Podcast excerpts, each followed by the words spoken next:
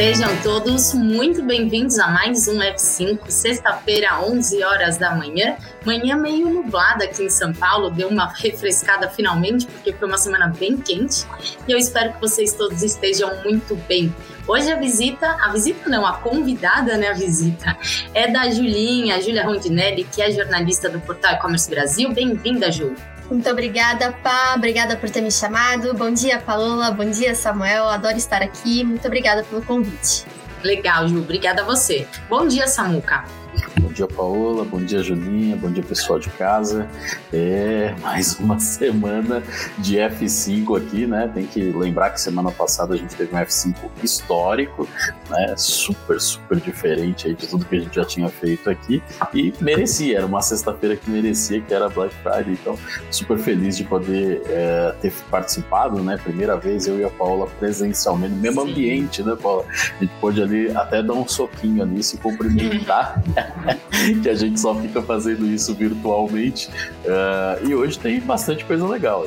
É, hoje a gente vai inclusive trazer alguns resultados, né, que a gente teve essa semana da Black Friday, que eu acho que é algo que tá todo mundo esperando para saber aí, a gente conseguiu, a gente não conseguiu, né? Bateu o ano, o ano passado. E assim, gente, a gente conseguiu, mas daqui a pouco a gente fala sobre isso. Antes da gente começar a falar de notícia, eu queria que o Samuca falasse um pouquinho do evento que acontece na semana que vem no Rio Grande do Sul. Samuca, e aí, o que, que a gente pode esperar para a semana que vem? Nosso 15 evento de 2021. É, nunca tivemos tantos eventos nesses 12 anos do e-commerce Brasil. Fantástico, fantástico. Assim, acho que é, eventos incríveis, né? Tem que lembrar que é, a gente vem fazendo aí esses últimos eventos de forma híbrida, portanto, a gente tem algumas pessoas, algum grupo seleto, privilegiado que pode ir presencialmente, né? E a gente continua transmitindo o evento também uh, online. O evento acontece nos dias 7 e 8, portanto, terça e quarta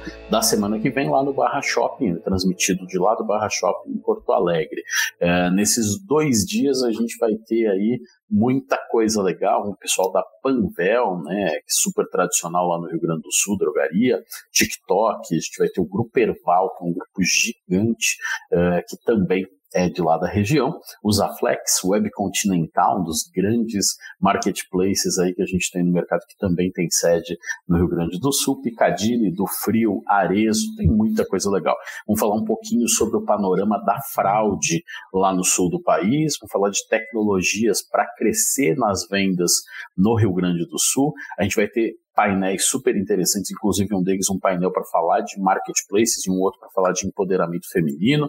A gente vai falar de tendências em 2000 eh, para 2022, tem muita coisa legal nesse evento. Como esse evento é híbrido, acho que eh, faz sentido a gente contar aqui que esse evento ele vai contar já com 18 estandes dos nossos queridos mantenedores. Então a gente tem o pessoal Magazine Luiza, vai estar com o stand lá, VIP Commerce, V4 Company, Adobe, WebJump, Pag Brasil, Alwin, frete rápido, Sinap com uh, Digital Hub, Total Express, Infracommerce, Live SEO, Vetex, Dito, Cedro e Olist. Nós teremos 18. Ah, devagarinho, estão voltando para aquele cenário né, das coisas uh, sempre tudo muito, muito, muito bem pensado, tá, pessoal?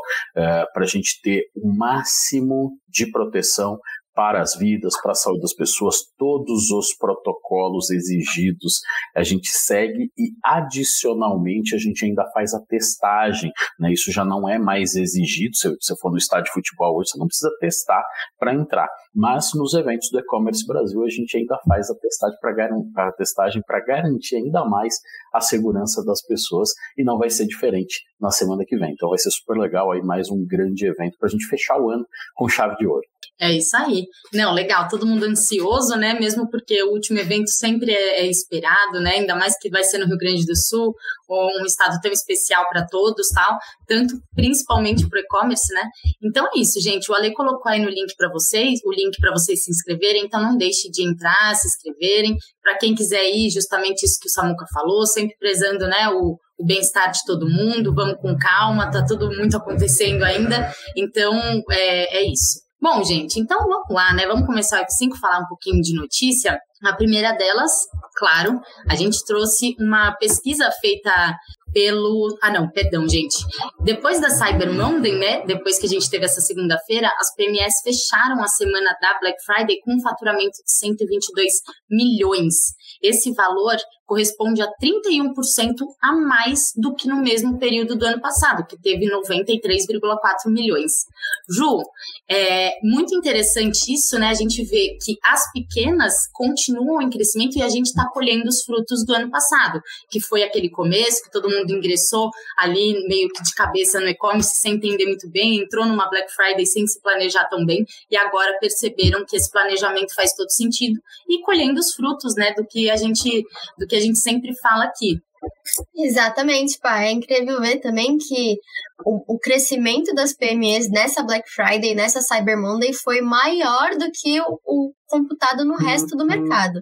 Então, eles tiveram um crescimento bem expressivo, mostra o, o quanto o consumidor está também engajado na compra com os pequenos comerciantes e também mostra um cenário bastante preocupante da nossa crise, né? As pessoas estão preferindo PMS, estão preferindo é, produtos, às vezes, muitas vezes mais baratos, porque também não está fácil para o consumidor. O consumidor está pesquisando muito mais antes de comprar, está comprando coisas muito mais específicas e necessárias do que simplesmente por gastar dinheiro. Perfeito. Não, e Samuca, algo que a gente falou bastante semana passada, o amadurecimento do cliente, o amadurecimento do e-commerce e colhendo os frutos disso tudo, né? Legal, isso é fantástico. Assim, esse, esse, a gente poder dar foco para as PMEs é muito legal, porque assim, ano passado a gente sabia que muitos deles não conseguiram viver a Black Friday, né, na sua melhor experiência, porque tinha entrado ali na pandemia ainda com muita dificuldade. Nesse ano que passou, eles tiveram tempo para se preparar e aí automaticamente o resultado vem. Então esse crescimento, né, das vendas das PMEs, ele tem muito a ver com esse amadurecimento que eles tiveram tudo bem, pouquíssimo tempo, né? Foi super corrido por conta da, da pandemia, mas isso aconteceu. Então, acho que é, é, super bacana, os números mostram, né? Mais de 2 milhões de produtos foram vendidos, né? A quantidade é 18 vezes superior ao volume que a gente teve ano passado, né? Quando você isola isso em estados, né? As PMEs de São Paulo uh, venderam 64 milhões, uh, as de Minas Gerais 12,6 milhões, Rio de Janeiro 8 milhões, Ceará 5,8. Esse é um outro detalhe interessante, né? A gente falando do Nordeste sempre é, com, com superação nas vendas e Santa Catarina 5,5. Veja que nesse resultado aqui, é, um estado do Nordeste superou um estado do sul do país. E a gente sempre viu isso acontecendo diferente, sinal que tem sim um momento de maturidade e crescimento das PMS. Gosto muito da fala da Julinha, né? Porque realmente muita gente acabou olhando com muito carinho para os pequenos, né? É, e até com uma, um incentivo de tentar ajudar esse pequeno. Então, se o valor no grande player estava igual do pequeno player, muito provavelmente as condições de frete eram parecidas, muita gente optou por comprar do pequeno pequeno. Então, acho que essa é uma característica interessante do brasileiro, de sempre tentar se ajudar. É, mas o relatório, de forma geral, mostra que de fato, essa engrenagem que foi criada aí pelos PMS está funcionando e, e, vai trazer ainda mais resultados especiais no longo prazo. Perfeito. Inclusive, Ju, acho que a gente tem que até comentar que acho que todo mundo percebeu que esse ano as, os descontos estavam um pouquinho menores é, uhum. por conta de tudo o que aconteceu né, nesses dois anos. É, e também por conta de toda a inflação, né? Então, querendo ou não, isso atinge, chega no bolso do seller e chega no bolso do consumidor. Então, é, dá para perceber que, assim, mesmo, mesmo que os descontos tenham sido menores, as pessoas se interessam porque são descontos, né? Com preço uhum. cheio, vai ser mais caro. Então, é, com certeza, essa Black Friday vai teve um público diferente, não foi aquela Black egoísta, né? Que a gente compra presente só pra gente, foi uma Black bem é, pensando no presente do próximo tal. Claro que na gente também, né? Uhum. Mas muita gente já adiantou presente de Natal também. Então, é claro que ela seria expressiva, né? Mesmo com os descontos ainda um pouquinho menores, né? Com certeza, Paula. Você falou de ser Black Friday egoísta. Eu aproveitei para comprar presente de Natal, comprei, mas comprei coisas para mim também, porque eu me aguento o dia inteiro, gente. Então, eu mereço também, sabe? Não é fácil. Uma das coisas que o Gil comentou aqui no chat é que as PMEs tiveram tempo para se preparar. Foi uma das coisas, inclusive, que o Samuel falou. É muito interessante ver que nesses anos de, nesses dois anos de crescimento que a gente teve, né? Elas aprenderam muita coisa e às vezes faz mais sentido para a estratégia oferecer um desconto mais singelo, mais cativar aquele consumidor no resto do ano, do que se esgoelar ali na Black Friday, gastar todos os recursos e acabar não se sustentando. Então, acho que tem muita PME aprendendo a fazer Black Friday sem se exaurir tanto quanto a gente via nos outros anos, né? A gente falava muito sobre empresas que bombavam na Black Friday e mesmo assim não tinham lucro. E eu acho que a gente está presenciando um cenário um pouco diferente de uma maturidade maior. Nossa, com certeza, a Ju falou tudo. Inclusive, né, é, a gente até complementando aquilo que eu tinha começado a falar, falar um pouquinho de ticket médio, Samuca, que assim, foi 12% maior do que eles pagaram no, no ano passado. Mas o brasileiro gosta mesmo é de pagar em parcela. Então, 47% das pessoas pagam pelo menos em duas vezes ou mais. Enquanto no ano passado, 31% das compras não foram à vista também. Então, é, a gente percebe também uma diferença, né? Aquela coisa de, ah, não, ganhei meu décimo terceiro, eu vou pagar de uma vez. Não, na verdade, as pessoas estão mais é, pensando, né? Pensando, acho que acho que sim, né? Não sei se cartão de crédito é tanto tipo pensar num, numa parte financeira mais organizada, mas se organizar talvez seja mais é, mais válido, né? É, eu acho que é, esse crescimento do ticket médio para as PMEs, isso é muito legal, porque você fala assim, ah, mas é só 12%. Saiu de um ticket de 217 reais para um ticket de 244. A cesta aumentou, né? Não é, não é que o pequeno está vendendo com preço mais caro. Não, com certeza, na média, a cesta aumentou. Se eu comprava um produto dele, deve estar tá comprando dois. A gente nesse relatório não tem né, a média de itens por compra, mas com certeza ela foi superior superior a 1 e isso ajudou a elevar. Uh, então, essa confiança do consumidor no pequeno acaba ajudando a aumentar o ticket médio. Essa questão aí é um, um fator bastante do brasileiro, né, de parcelamentos, ele é muito legal. Nós saímos de 31% ano passado para 47%, então quase com metade de tudo que foi vendido nas PMS, uh, a gente está falando que foi parcelado pelo menos em duas vezes, mas a gente sabe que uma parcela da população comprou com bastante parcela. Tem um momento econômico do país, a gente já fala bastante disso aqui, né? A galera é, tentando ser o mais racional, mais analítico possível para não estourar o orçamento. Então, se eu não conseguir pagar e pagar à vista nesse primeiro momento, ok, vou ver quanto cabe de parcela no meu dia a dia e vou parcelar em seis vezes, em oito vezes, e tinha situações aí de até 12 vezes na Black Friday, então acho que é, isso acaba acontecendo naturalmente. É bem interessante a gente ver que o Pix deu uma crescida, passou boleto, o Pix ficou com 8% é, das vendas, das transações nas PMS, e o boleto ainda significa 5%. As transações no cartão de débito que nunca emplacaram, né, ficou com meio por cento. Então, essa é uma perspectiva interessante para a gente saber aí mais ou menos como as compras aconteceram, como o brasileiro vai pagar, é, principalmente nas compras que fizeram nas pequenas e médias empresas. Perfeito. Ô Ju, é, inclusive, né, a gente pode falar um pouquinho das categorias que mais venderam, né? Então, a gente tem aqui moda com 58,4 milhões de reais, um movimento muito grande, né, de moda, e principalmente agora com a flexibilização, né, que as pessoas estão ali renovando o guarda-roupa, tirando a calça de moletom, a pantufa, colocando uma blusinha um pouquinho, né, um pouquinho mais legal. Saúde e beleza com 8 milhões de reais. Casa e Jardim 4,8 milhões, eletrônicos 3,6 milhões e brinquedos 3,56 milhões. Poxa, cada número muito alto, né? E a gente vê que nada, é, as coisas mudaram, né? Então moda voltou ali para o primeiro uhum. lugar, coisa que já era há muito tempo, ano passado perdeu ali, mas casa e decoração continua ali entre o top 3. E beleza, e saúde também, uma coisa que as pessoas começaram a se importar mais, né? Principalmente até o que o Samuca falou, os, é, os testes, né, que as pessoas têm feito, algumas empresas ainda se preocupam mais, então vai lá, aproveita uma Black Friday, já compra um teste é, para fazer um evento, enfim. Então é, é muito interessante ver essa movimentação do consumidor de que, dependendo do que a gente passa na nossa vida real, né, isso reflete ali nas compras, assim, categoricamente, né? É bem legal esse dado, pá, porque muitos lugares chamaram essa Black Friday da Black Friday da mercearia, ou seja, da Black Friday da necessidade, né? Então, estendendo ali, além dos itens de mercearia, a gente vê que moda continua sendo uma necessidade porque as pessoas precisam vestir, estando em casa ou não. E é, é um assunto bacana porque aqui no portal a gente tem percebido quanto moda tem chamado a atenção do e-commerce, né? Vira e mexe, a gente tem conteúdo sobre moda, inclusive a revista de abril foi sobre moda. Faz pouquíssimo tempo a gente produziu uma matéria sobre o crescimento do setor de moda em Santa Catarina. Então é um setor de e-commerce que está bem aquecido e que tende a continuar crescendo. É bem bacana a gente ficar de olho, porque rende bons frutos agora que as pessoas voltaram a sair de casa. Legal. O Samuca, e a parte de brinquedo mostra bastante que os presentes, né?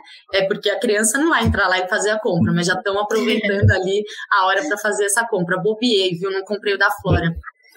Pois é, pessoal, naquilo, naquilo que a gente já tinha cantado uma bola que deveria acontecer, né? As previsões eram que tivesse uma antecipação. Se o produto fosse bom, o produto que eu queria, com preço atrativo, pode ser que eu comprasse, antecipasse um pouco das estratégias de Natal. O brinquedo, sendo o quinto colocado né, dentro das categorias, ele mostra que de fato os presentes apareceram aí. A gente está falando de 3,53 milhões, ainda não é um volume tão amplo se a gente pensar no 122, que é o total, né?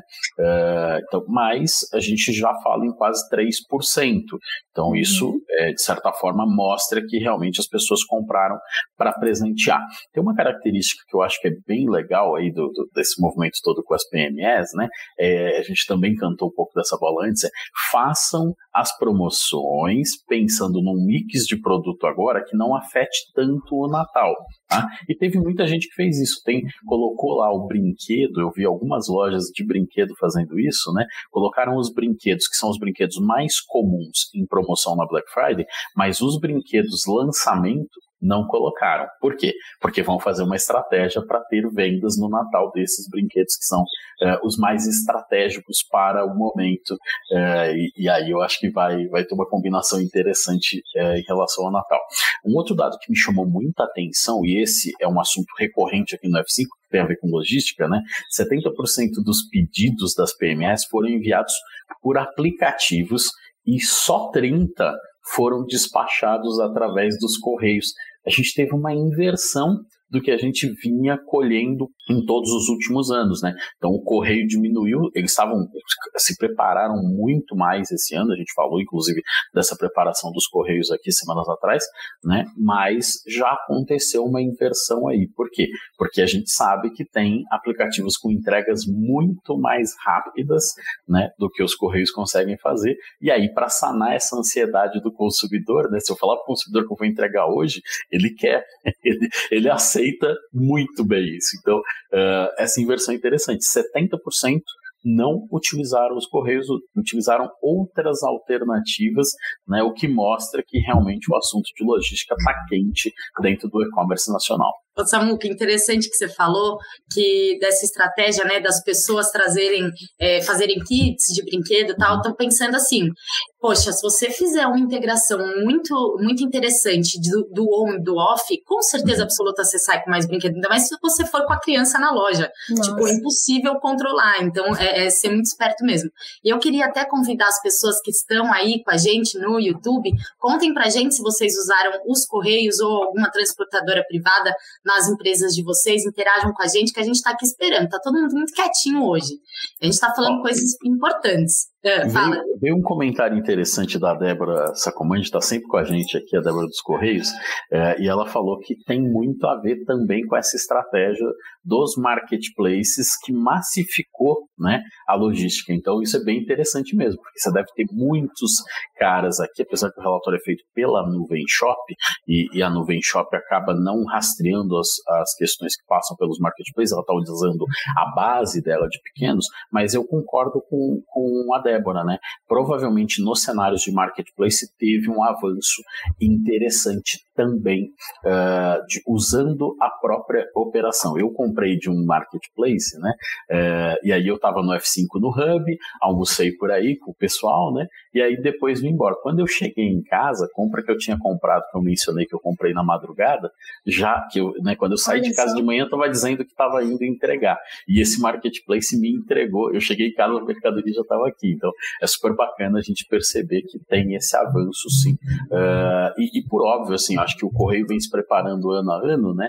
Uh, mas essa mudança de ter mais possibilidades, isso é super bem-vindo dentro do mercado. Eu acho que isso não invalida. A gente vai continuar tendo o correio como um player super interessante e a gente vai ter outras empresas ganhando um espaço, principalmente nessas uh, entregas ultra rápidas, né? não é nem mais rápido que a gente fala, agora a gente já fala em ultra rápidos, e, e enfim, como a gente sempre menciona aqui, aquela bendita entrega uh, de oito minutos, né? a gente sabe de entregas em algumas poucas horas e a entrega no mesmo dia que virou uma coisa constante para quem está nos grandes centros. O Samuca, até para introduzir a próxima notícia, talvez os marketplaces olhem seu nome ali, gente, Samuel comprou, manda logo, porque ele tem um UFC. vai, ele vai falar mal da gente. Então, bora, manda um motoboy lá. Não, tô brincando, mas só porque, Samuca, só para introduzir a próxima notícia, o Procon registrou 703 reclamações sobre a Black Friday e a maioria delas foi em relação à logística. Então, a gente entra aí naquela é, faca, né, de dois, de dois lados, porque a gente viu realmente uma evolução, um amadurecimento parte logística, mas a gente ainda enfrenta esse probleminha, querendo ou não, de pessoas que ainda têm problemas nas entregas. E o que eu achei interessante é sobre é, os casos, né?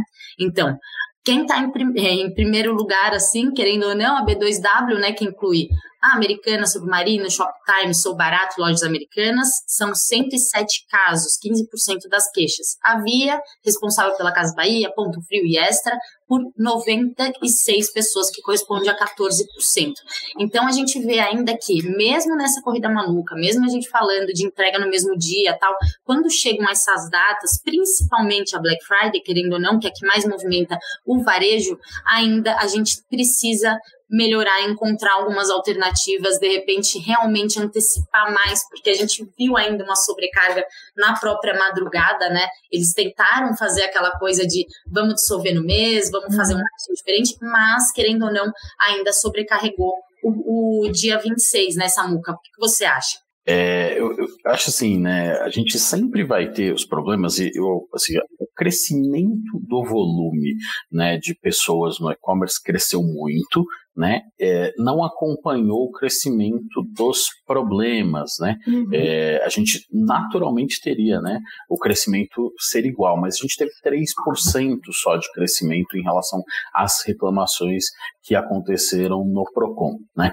É, se por um lado isso aconteceu e aí tem muito disso, né? Quando a gente fala do marketplace, quando a gente fala ali dos nomes que, que são citados nessa matéria, inclusive, a gente tem que lembrar que talvez uma parte importante dos problemas nem seja deles, seja do seller, né? Aquele seller que está menos preparado. Quando a gente fala de atraso especificamente, normalmente são a questão que está lá na ponta, lá no seller. Por que, que aparece o marketplace? Porque é por onde o consumidor fez a compra e é lá que ele vai, é com esse nome que ele vai se queixar.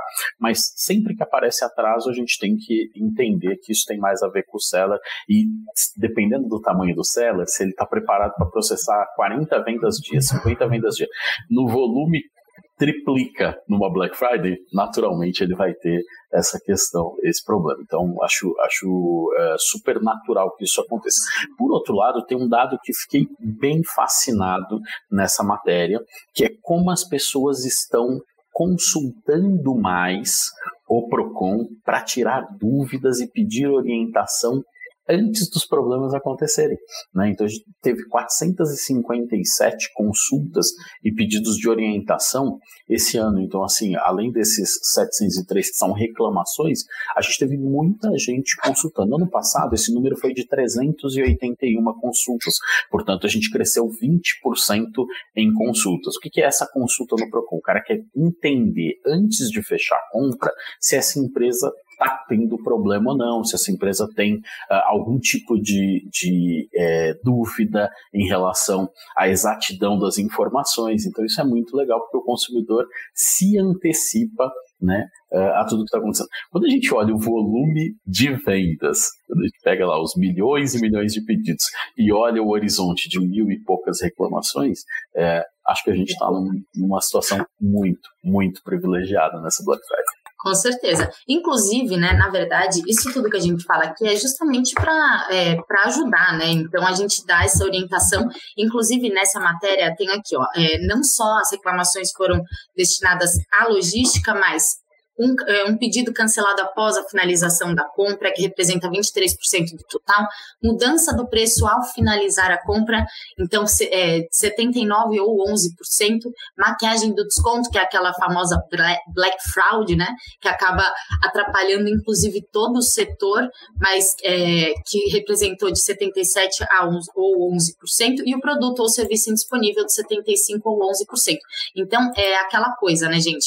Não tem muito o, a gente tem que pegar essas coisas, essas reclamações, principalmente quem realmente tem a condição de melhorar e aplicar aquilo dentro do nosso negócio, dentro da nossa casa, né? Então, poxa, eles estão tá com problema nisso, tá com problema naquilo, e querendo ou não, as pessoas hoje, como o Samuel falou, têm ferramentas para isso. Inclusive, saiu uma pesquisa também do Reclame Aqui, né, Ju? Que eu acho Sim. legal a gente citar, que também o atraso na entrega é a principal, é a principal reclamação. E o Reclame Aqui também é uma super fonte de pesquisa que as pessoas usam demais, e querendo ou não estar no Reclame Aqui é, é muito. É, acaba sendo. Não é negativo só, né? Obviamente, é muito difícil você encontrar alguém que não esteja no Reclame Aqui, mas você, inclusive, vê a, a, a resposta das pessoas, se aquele problema foi resolvido, então isso tudo dá uma certa segurança, né? Com certeza, pai. É muito legal ver desses dois levantamentos, tanto do Procon quanto do Reclame Aqui, não só a maturidade dos lojistas, porque o crescimento das reclamações não acompanhou o crescimento do e-commerce, foi o que o Samuel comentou, né? Mas também a maturidade do consumidor, de entender o que está acontecendo e de entender a situação do, da, da queixa dele. Nos outros anos, a gente comentava muito sobre o consumidor, ai, ah, mas eu não recebi meu produto, mas não soube interpretar ali o rastreio, não sobre interpretar a informação que o lojista passou. E a gente vê em 2021 um consumidor consciente que pesquisou muito mais antes de comprar, que comprou muito menos coisa errada, portanto reclamou menos, e que na hora que teve um problema soube exatamente onde ir atrás da informação, seja com o lojista, seja no Reclame Aqui, seja com o Procon. Esse número de, de consumidores que foram nas redes sociais do Procon falou, ô oh, Procon, o que, que eu faço com isso aqui? É muito, é muito bacana, porque muitas vezes essa, esse buscar informação não se reflete numa reclamação, né? É uma pessoa que entendeu a situação, entendeu que não foi culpa da empresa, ou foi culpa da empresa, mas dá para resolver de outra forma, ou buscar os direitos dela, né? É uma maturidade que beneficia todos os lados. Legal, Ju, gostei da sua reflexão. É isso, né, Samuca? E outra coisa, enquanto tiver existindo qualquer coisa, seja física, seja online, vai ter alguém reclamando, né? Ou pesquisando, e agora que a gente tem ferramenta, não, não tem para onde fugir, né? É, eu, eu, acho super natural, né? Acho que a gente, a tônica toda de trazer essa matéria, eu acho que é super positiva para deixar claro.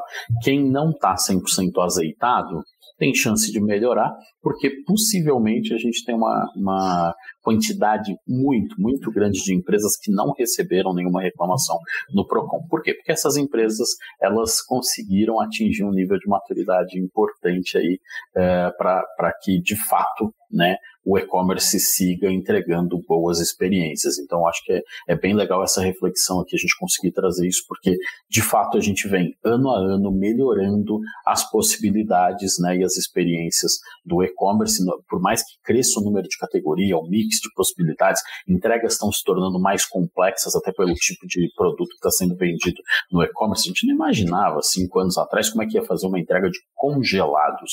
Né? A gente teve uma galera que comprou itens congelados agora na Black Friday. Então, Eu, assim, inclusive.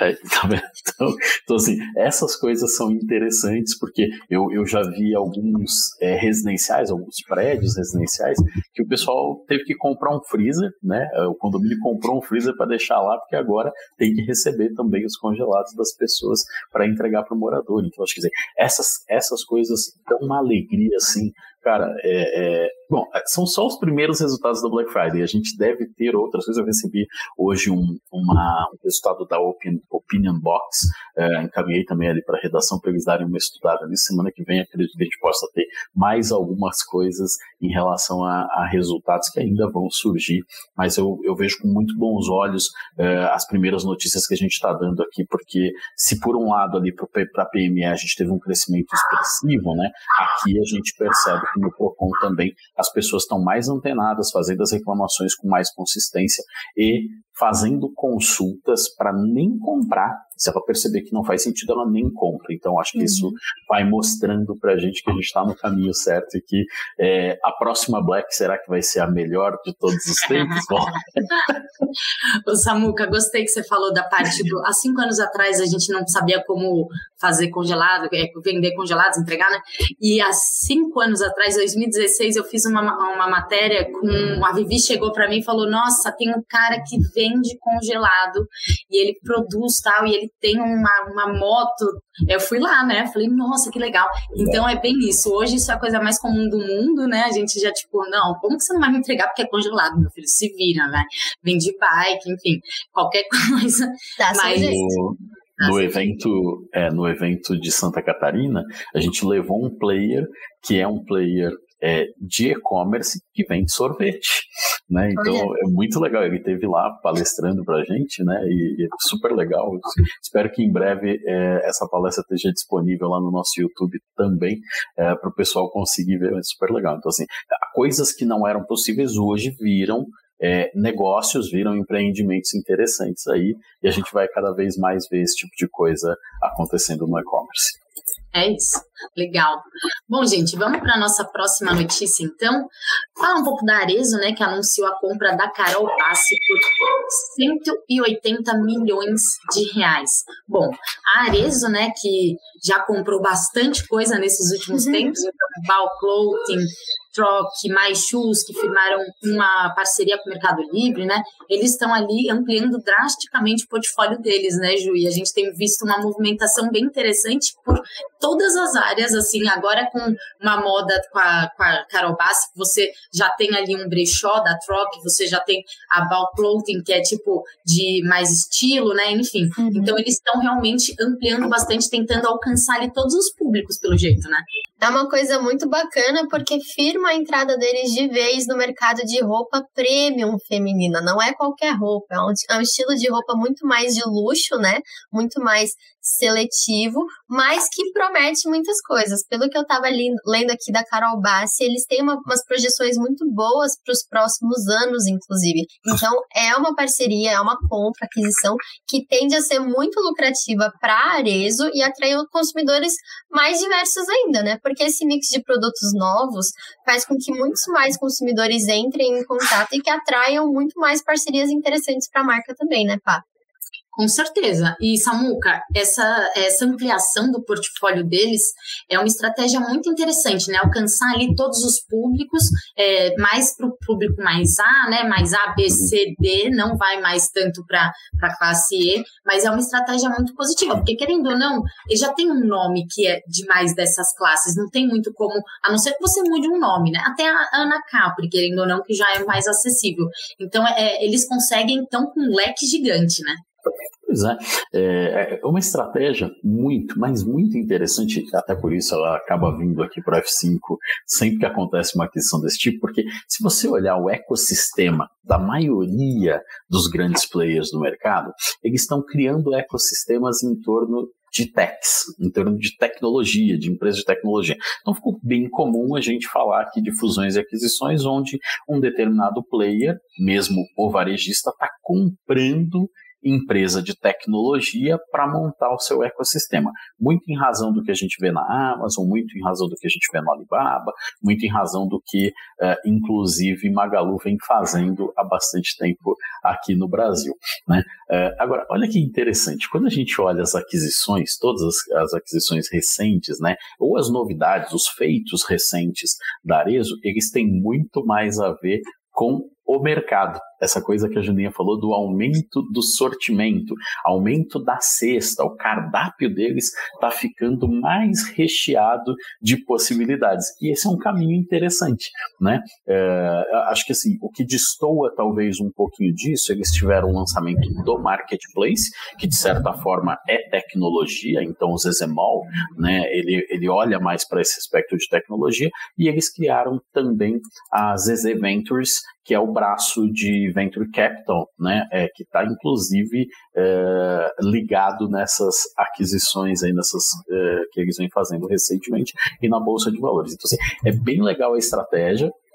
Se você olhar outros players de moda, eles não estão comprando, né? Tem muitos deles fortalecendo o ecossistema digital, então você vai ver algumas dessas empresas de moda é, fortalecendo o braço financeiro para poder dar mais crédito para o consumidor, para dar mais é, opções no cartão para o consumidor e não necessariamente comprando outras marcas. Então essa estratégia é bem legal da gosto muito especialmente porque ela destoa do que a maioria das empresas vem fazendo. Tá? É, acho, que, acho que vale a gente lembrar também que hoje eles têm caixa, né? então alguém pode estar se questionando aí, poxa vida, Samuel, mas a Arezo é um dos caras que foi bastante impactado na Bolsa de Valores. Né? No dia 15 de julho, estava valendo cada ação R$ 100,81. É, ontem fechou a R$ 72,30, o que, por óbvio, em seis meses representa uma queda interessante. Mas eles estão com caixa. Então, é, acho que assim, mesmo nesse momento com um pouco de queda, isso está acontecendo de forma geral no mercado, não é isolado num segmento, não é isolado na Arezo, né? É, eles têm caixa e não abriram mão de usar esse caixa para melhorar o mix, para melhorar o portfólio, para o cardápio ficar mais bonito para o mercado. Então, eu estou gostando bastante de ver. Gosto muito do jeito como a Arezo compra também. Né? Não é aquela coisa, ó, vem cá eu pago é, na assinatura do contrato. Não, as coisas são muito bem pensadas, pensadas em metas muito progressivas, né, pensando nos resultados que essas empresas que eles estão adquirindo têm que gerar para poder chegar na totalidade. Então, nesse caso especificamente, é, no, na data do fechamento dos é, 180 milhões, recebe 50, tá? Uhum. É, e depois tem mais duas parcelas de 25, uma com 180 dias e uma com 360 dias. Então, assim, é, paga um pouco agora, paga o restante é, dos 100 milhões, dos primeiros 100 milhões, longo prazo. E os 80 aí ainda tem outras possibilidades de pagamento. Então, uma forma saudável, que não queima todo o caixa que tem, né? Mas consegue, já no dia seguinte do fechamento, óbvio, a gente ainda não está falando do fechamento, porque está condicionado a uma série de autorizações ainda, é, mas no dia que assinar, eles começam a fazer resultados é, com essa nova marca, né? Com, com esse novo contexto de cardápio que eles têm, e provavelmente esse dinheiro que eles vão fazer vai pagar as próximas parcelas. Não, bem inteligente, um jeito bem inteligente. E aquisições, né? Não, com certeza. Mesmo porque, gente, é uma fala aqui deles, é, estima-se que a Carol Bassi tem o potencial de entregar uma receita bruta de 110 milhões e um EBITDA de 32 milhões no exercício social só de 2022. Então a gente está falando de muito dinheiro. E a gente está falando também, claro, é porque é uma marca realmente, como a Julinha falou, né, de classe A mais, porque é muito bonita, é muito chique a loja. E eles estão exercendo justamente a ideia do que é a Arezo, né, do jeito que a gente conhece conhece a imagem deles. Então, como o Samuca falou, tudo muito pensado, muito esperto, e a gente acompanha ali os próximos passos da Arezzo, que eu já estou ansiosa para saber o que, que o Alexandre Birman vai fazer. É isso, estamos aguardando, Alexandre, para trazer aqui para F5 para o pessoal. Bom, gente, vamos lá, vamos para a nossa quarta notícia do dia. Muito legal essa notícia, inclusive. O Pix Saque e o Pix Troco já estão disponíveis a partir de segunda-feira, desde segunda-feira já está valendo.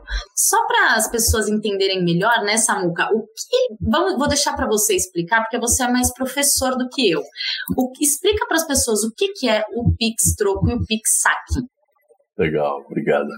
É, é, é, mais uma evolução daquele calendário, né, que é, fez Pix fez um ano, super sucesso, né, por mais que a gente ainda tenha os problemas do fator Brasil que estão sendo corrigidos, mas é, esses dois casos estavam previstos sim para acontecer ainda esse ano, né, e agora a possibilidade dos estabelecimentos né, atuarem também como caixas eletrônicas. Então, de forma muito prática, você foi lá no mercado para fazer uh, a sua compra, né, fez a compra, passou ali o que normalmente você faria era pagar com o Pix, né? Ou com o teu cartão de débito, crédito, enfim, você faria o pagamento ali.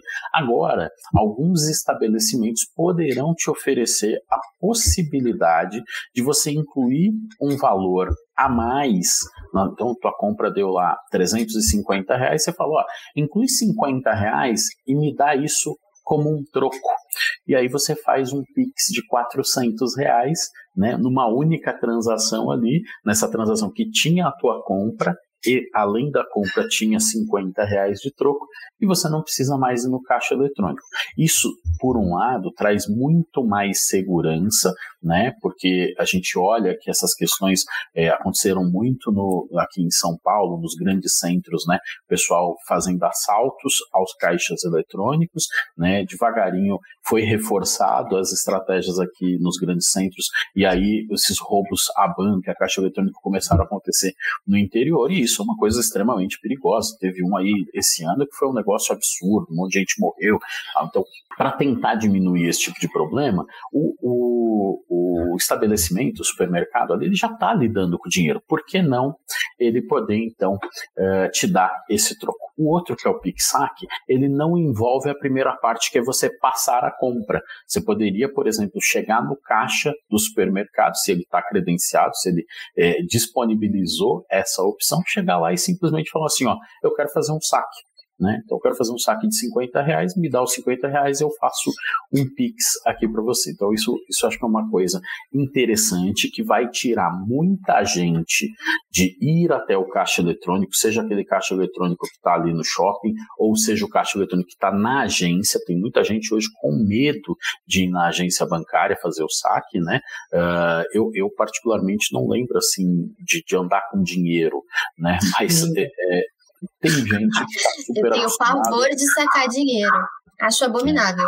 E aí, agora imagina que você vai fazer isso com um pouco mais de segurança, porque você está ali é. passando a tua compra, né? E aí você vai falar para a pessoa, pô, eu vou aproveitar que eu estou aqui e você, você, eventualmente, você vai estar tá colocando gasolina no seu carro e o posto de gasolina, se tiver essa opção você vai conseguir. Quanto deu de gasolina? Ah, deu um absurdo, né? Pegar gasolina muito cara. Deu 200 reais aqui. 200 reais. 200 reais. Me dá mais 50 e ele vai conseguir. Então, todo mundo. O é, que, que, que, a gente precisa ter muito claro? Que para as duas opções, o estabelecimento tem que se credenciar, né? tem que se interessar por fazer isso, e aí automaticamente isso é mais um benefício que ele oferece para o consumidor. Naturalmente, esses estabelecimentos eles acabam sendo mais atrativos do que o que não faz isso e que me obriga a ir no caixa eletrônico, a ir na agência bancária. Não, sem dúvida, Samuca. E o que eu achei bem interessante também é que a gente acompanhou toda essa evolução do Pix, né, Julinha? Então, pois no é. começo não era uma transação que você não, já não paga. Poxa, que maravilhoso. Aí as empresas começaram a aderir. Aí foi bloqueado porque as pessoas são sequestradas no Brasil. Enfim, viu, né, todo também é, uma evolução dessa, nessa questão e agora também pensando na segurança, um ponto bem legal, bem importante aí que a gente vai conseguir, daqui a pouco vai ser rotineiro, como o Pix é hoje pra gente, né? Sim, pá, ainda pensando em segurança, eles estabeleceram, estabeleceram por agora, né, por enquanto, limites do quanto as pessoas podem sacar. É, pelo que eu entendi, é 500 reais durante o dia e 100 reais durante a noite, mas o estabelecimento que se credencia, que pode oferecer o serviço de Pix Saque ou Pix Troco, pode falar não, no meu estabelecimento o saque é menor, pode ser para proteger o caixa dele, né, para essa pessoa não ficar sem, sem cédula física e também para proteger uma questão de assalto mesmo, né? Meu, meu consumidor, óbvio que ele está sacando dinheiro aqui, alguém vai assaltar ele. Então, vou ter mais cuidado. É muito interessante porque tudo que a gente falou aqui, o que mais se destacou foi a segurança. Então, além disso, o Banco Central ainda ofereceu para os lojistas que aderirem essa função de segurança de poder limitar a quantidade que as pessoas sacam. Porque também não é interessante para o pequeno varejista ficar sem uma quantidade muito grande no, no caixa, né? De claro. dinheiro, não ter troco. Não, com certeza. Muito legal, gente. Eu acho que é, é essa matéria não tem muito para onde fugir além disso do que, do que a gente comentou. A única coisa que dá para acrescentar é que a gente segue acompanhando a evolução do Pix, que tem sido bem rápida, né? Acho que todo mês, pelo menos, a gente tem quatro F5, pelo menos uma vez por mês a gente falou de Pix. Então é muito interessante ver essa movimentação como um todo ali, acompanhando todo o crescimento do e-commerce. Opa, mas tem um outro fator que eu acho que é super interessante, né? Que tem a ver com o próprio aprendizado do Banco Central. Né? Então, assim, se lá atrás, né, é, essa coisa de fazer um PIX, é, de repente você olhava lá, a, o teu limite de PIX era um valor no, teu, no aplicativo do teu banco, você falava assim, gente, de onde eles tiraram esse valor? Porque na minha conta nem passa. Essa possi a, a, possibilidade de ter esse valor não passa por aqui. De onde eles fizeram o acumulado dos meus últimos 20 vidas e colocaram o valor aqui. Né? Assim, era um negócio muito absurdo e, e, e, a gente via o banco o tempo todo te incentivando. Né? Então, assim, esse é um aprendizado interessante. Então, assim, se, se por um lado né, foi criado para que o governo tenha mais acesso a todas as transações, e não é só a transação de 10 mil reais que agora eles vêm, eles enxergam tudo que passa pelo Pix, se fizer um centavo lá, a gente até brincou, eu lembro que a gente contou uma matéria logo no começo do Pix, que tinha um pessoal, né, o namorado bloqueava, a namorada bloqueava o namorado lá no, nas redes sociais, no WhatsApp, ele ia fazer um Pix de um centavo e mandava uma mensagem para ela, né? O cara já é, então, assim, agora não, esse aprendizado, por conta das questões de segurança, né, já tiveram que fazer essa coisa da noite, né, limitar a mil reais, uh, já todos os, todos os bancos já criaram a opção de você limitar o valor a um valor bem baixo para qualquer transação e só permitir transações com um pouquinho mais de valor, uh, com valor um pouquinho mais expressivo para as contas que você deixou pré-cadastrado com aquele valor, né? Então, assim, essa coisa está ganhando uma sofisticação que, se tudo der certo, né, se Deus quiser, dentro de um tempo a gente não vai mais precisar uh, dessa, dessas que voltar a falar, por exemplo, de sequestro por conta de PIX. Né? Uh, acho que os bancos agora, o aumento do limite, em geral, está demorando de 24 a 48 horas. Né? Então, é, para o bandido que estava ali querendo resolver a coisa rápido, deixa de ser interessante. Se eu coloquei lá um limite pequenininho, deixei 200 reais para o PIX, né? No momento em que ele tentar pegar meu dinheiro lá, o máximo que ele vai conseguir é aquele valor. Se ele pedir um aumento, demora 24 horas, 48 horas. Nesse período já deu tempo de fazer toda a outra solução que o Banco Central também criou, juntamente com as polícias, né, militar, federal, estadual, enfim, civil, que é eu ter um boletim de ocorrência nesse período dizendo que meu celular foi roubado, que alguma coisa nesse sentido aconteceu, automaticamente a gente consegue fazer o resgate. Nesse período eu consigo bloquear minha conta, nesse período eu consigo tomar uma série de ações preventivas. Então, assim, se, se a gente pudesse né, uh, deixar já uma dica, é vá lá no seu aplicativo do banco, deixe um limite geral baixo né, para as transações do Pix, uh, só para aquelas pessoas e para aquelas situações em que você sabe que de forma recorrente tem lá a tua funcionária que vai uma vez por semana na sua casa, você precisa ter um valorzinho ali para fazer o Pix dela toda semana.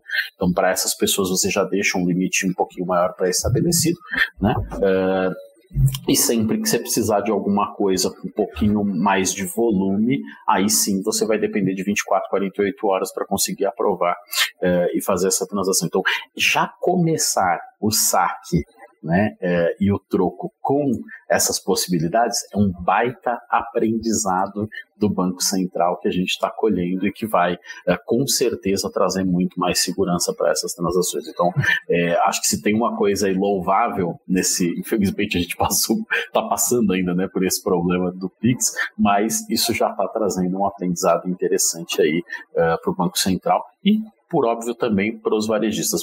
Eu, conheci alguns varejistas ao longo desse período aí que disseram não vou aceitar Pix porque o risco é muito alto. Né? Agora, é, agora você começa a ver é, que as empresas vão falar, ah, não, beleza, então até transações de 200 reais eu vou aceitar Pix, né? Até transações de X valores eu vou aceitar. Dali para frente eu só aceito pagamento no boleto, eu só aceito pagamento no cartão, que são confirmações é, que, que a chance de ter uma fraude é mais rastreável. Eu tenho o antifraude do cartão, né? então fica mais fácil de, deles poderem controlar. E aí o lojista fica com isso um pouco mais de segurança também. Não só o consumidor, mas o, o lojista também com um pouco mais de segurança. Inclusive, achei legal esse comentário que o Gil fez. Estão aumentando as penas para criminosos do PIX, né? para até 46 uhum. anos, talvez algo que diminua esse problema. É, eu, tenho, eu tenho ali bastante receio do ser humano, acho que o ser humano se adapta a é qualquer é coisa, né? Ele é meio que um vírus mutante que vai que vai. Mas eu acho bem legal essa movimentação do, merc é, do mercado como um todo, né? Do Banco Central, porque querendo ou não, daqui a pouco, como o Samuca falou, a gente não vai mais precisar ficar falando dessas mudanças, desses. É, enfim, de tudo que a gente tra traz aqui do Pix, né? Já vai ser algo natural normal, assim como cartão de crédito, né? Com certeza lá no começo, ah, o cartão de crédito agora tem três números atrás, agora o cartão de crédito tem não sei o quê. Agora a gente consegue ver que o Pix vai ser isso mesmo. Bacana, gente. Vamos para a nossa última notícia do dia, então, falar que a Log inaugurou um mega galpão em São Paulo, a maior da América Latina. A gente falando né, de, de logística, falando que vai, vão acontecer essas reclamações, mas a gente continua vendo bastante movimentação né, nessa parte de CD, posição da onde você vai sair as mercadorias, de trazer o seller, inclusive, para dentro ali da sua logística, ajudar ele nessas entregas, porque você envolve, querendo ou não, a gente vê, né? Envolve o nome da empresa como um todo, então é interessante para todo mundo. E a gente percebe que, querendo ou não, nessa muca, é, a gente está colhendo os frutos já dessa boa entrega, mas ela ainda tem, eles estão colocando cada vez mais CT, quer dizer que dá para melhorar muito ainda, né? É, parte, acho que a parte mais legal, porque assim, quando a gente fala do tamanho do galpão, 40 mil metros quadrados, alguém pode se questionar e falar assim, como assim o maior da América? Mas assim, tem que entender para que serve um galpão da log. Tá? Então, essa, essa eu acho que é a grande sacada. Né? É, eles usam basicamente o conceito de cross-docking. As mercadorias não ficam paradas dentro do galpão da log por longo tempo. Então, diferente do que a gente falou dias atrás aqui no Mercado Livre, querendo falar mais de linha branca indo com um galpão de 800 mil metros, 20 vezes maior que esse da log. Só que por que eu preciso disso? Porque essas mercadorias vão ficar paradas lá, aguardando serem vendidas. No caso da log, o de cross-docking é muito legal, porque assim, a mercadoria chega, imagina que um caminhão recolheu, passou em várias localidades, recolheu mercadorias de vários players de mercado, né, vários sellers, vários vendedores, né, e ele leva para dentro desse galpão. À medida que essa mercadoria entra, ela não vai necessariamente para uma prateleira. Ela já passa por um processo de distribuição automática para que o entregador, aquele rapaz na motinho, né, com aquela uh, boxinha ali da, da log que a gente costuma ver aí pela rua, para ele já pegar aquela mercadoria e já fazer o destino. Então, assim, muito diferente do que acontece num galpão gigante que a mercadoria fica parada lá, a log nesse galpão tem a condição de processar um milhão de pacotes por dia, porque a mercadoria não para, ela entra e sai, entra e sai o dia inteiro. Então, assim, orquestrando isso de uma forma muito bacana, por que, que eu preciso que o galpão seja tão grande? Eu preciso para ter várias docas de recebimento, onde o caminhão vai parar para tirar as mercadorias, e eu preciso ter um número muito maior ainda de docas de saída que é por onde essas mercadorias vão parar nas motinhos ali e ir para casa dos seus consumidores. Então, assim, uma estratégia super bacana. Eles já tinham feito algo parecido no Rio de Janeiro, né, lá com um galpão, se eu não estiver enganado, de 18 mil metros. É, exatamente porque lá muita mercadoria vinha de outro estado e parava nesse galpão para fazer esse processo de cross-docking e agora vão fazer isso aqui em Cajamar. A tendência é que a capacidade de empresas utilizarem a log aumenta muito. Tá? Então, assim, dependendo de como tiver o ticket dessas transações, muita gente vai passar a usar, que não estava usando ainda, vai passar a usar log, porque realmente estão investindo pesado em massificar o número de pacotes que entram e saem desse galpão e são distribuídos aqui, principalmente na região da Grande São Paulo. Não, bem legal, Samuca. Entendi agora é, a diferença, na verdade, né? Porque não é um centro de distribuição de uma empresa, é uma, par, é, é uma parte da logística para você intermediar esse cross-docking mesmo, né? Muito legal, muito interessante essa explicação. E a gente pode falar, Ju, agora até, é, claro, né? A gente não mudou de assunto da log, mas a Shopee, por exemplo, construiu o primeiro CD aqui no Brasil e a corrida logística tá ali, né? E eles estão ali bem ativos, então a gente percebe realmente que é, essa movimentação não deve terminar, deve só se manter para o ano que vem, porque essa percepção de que é necessário a gente ter ou um mega galpão para facilitar essas, essa logística, ou um, um, centro de distribuição bem localizado. A gente está falando da Shopee, né? Que já tem um escritório ali na Faria Lima, que é da China, e tá ali, tá começando a dominar nosso espaço. Você liga a TV, tem lá o, o sei lá, aquele. Propaganda. Sei, aquela propaganda, né, do, daquele lutador, esqueci o nome dele, Jim Carrey. Jack Chan? Jackie Chan. Jack Chan, tá bom. o Jim Carrey é outro.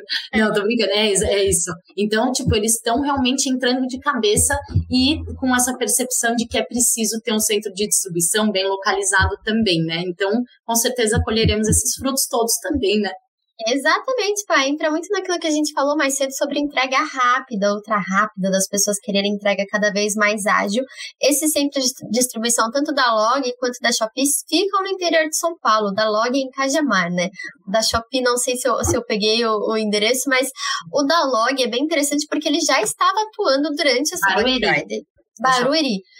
De qualquer maneira, é ali nas imediações de São Paulo, mostra o quanto esse polo de consumidores é importante. Um consumidor muito exigente, que quer uma, uma entrega muito mais rápida e muitos produtores, muitos lojistas também estão por aqui, né? Então é bem interessante porque é uma capilaridade que não atende só São Paulo no final da, das contas, né? Faz com que a partir desses centros bem localizados eu possa mandar para outros estados e outras cidades também é bem interessante e eu acho que a gente vai ouvir falar mais de log no futuro próximo, porque para eles foi muito promissor e com certeza vai agilizar muito as entregas da empresa. Legal, Ju, é isso mesmo. E Samuca, essa questão que a Ju falou de localização, né? Eles estão ali bem na boca de muita estrada, né? Que te leva para muitos é, lugares do Brasil, então muito estratégico, né? E a gente pode esperar que a Shopee também venha com força aí no próximo ano também trazendo mais centros de distribuição e mais atividade aqui no Brasil, né? É, a gente a gente viu isso acontecer com o Alibaba, né? recentemente aqui, do ano passado para cá, a gente falou muito dos centros de distribuição da Amazon e agora a Shopee, naturalmente, do jeito como é, vem se comportando aqui no Brasil, crescendo, né, se tornou o, o app mais baixado é, no Brasil, então acho que naturalmente é, esse centro de distribuição é a pontinha né, do iceberg. Tem que lembrar sempre, né, o Brasil para o Alibaba é o quinto melhor país do mundo, então o Shopee fica de olho nisso e quer pegar um pedacinho desse negócio também. Né? Uh, a estratégia da Log, né, sempre com essa coisa da entrega rápida, né, uh, muito provavelmente ela vai, com esse tamanho que ela está indo, ela vai começar a servir mais também marketplaces. Tá? Então imagina que é, ali naquela região de Cajamar a gente tem alguns CDs de alguns marketplaces também. Tá? Então imagina, olha a conveniência desse negócio. Vendi alguma coisa que está parada no centro de distribuição do marketplace, isso caminha rapidamente para esse CD de cross-docking da, da log e dali já sai na motinho para entrega. Entende que assim, ó, não é por acaso que isso está em Cajamar, né? Assim, é porque lá já tem operações gigantes e estratégicas que eu consigo fazer esse intercâmbio rapidamente. Então, assim, por que não? E, e assim, eu não descartaria, né? Eu sempre jogo essas pílulas por aqui. Eu não descartaria se daqui a pouco um grande marketplace comprar a né, a log, porque começa a ficar interessante essa estratégia que eles estão moldando, né, e pode ser que algum marketplace desses gigantes olhe assim, opa, tá aí a oportunidade de ter mais velocidade na entrega, né? Se a gente já fala de entrega ultra rápida, a gente já teve algumas aquisições esse ano de logística nos principais marketplaces, por que não fazer isso também com a Loki. Fica a com dica certeza. aí. Olha, Samuca, acho que você cantou uma bola boa, hein? Acho que isso é, é bem provável. Não, ele é muito mago, né, gente? Eu amo o Samuca aqui porque ele é mago. Ele traz nos comentários depois. Plim! É o futuro. É, ele lê o futuro. Legal. Gente, que programa gostoso, que legal começar mais uma sexta-feira com vocês. O ano tá chegando no fim, mas o F5 continua até dia 17 de dezembro, então semana que vem teremos um convidado especial, Carlos Alves da Riachuelo. Estejam com a gente, ele vai trazer aí bastante insight, com certeza, porque é um cara muito do mercado, muito legal acompanhar. Então, muito obrigada pela presença de cada um de vocês, um ótimo final de semana. Ju, obrigada pela presença. Eu que agradeço. Muito obrigada, Samuel. Muito obrigada, Paola. Sempre um prazer estar aqui. Obrigada, Samuca. Obrigado, Paola. Obrigado, Julinha. Obrigado, pessoal. Boa sexta aí para todo mundo. Bom fim de semana, gente. Um beijo. Até semana que vem. Tchau, tchau. Tchau.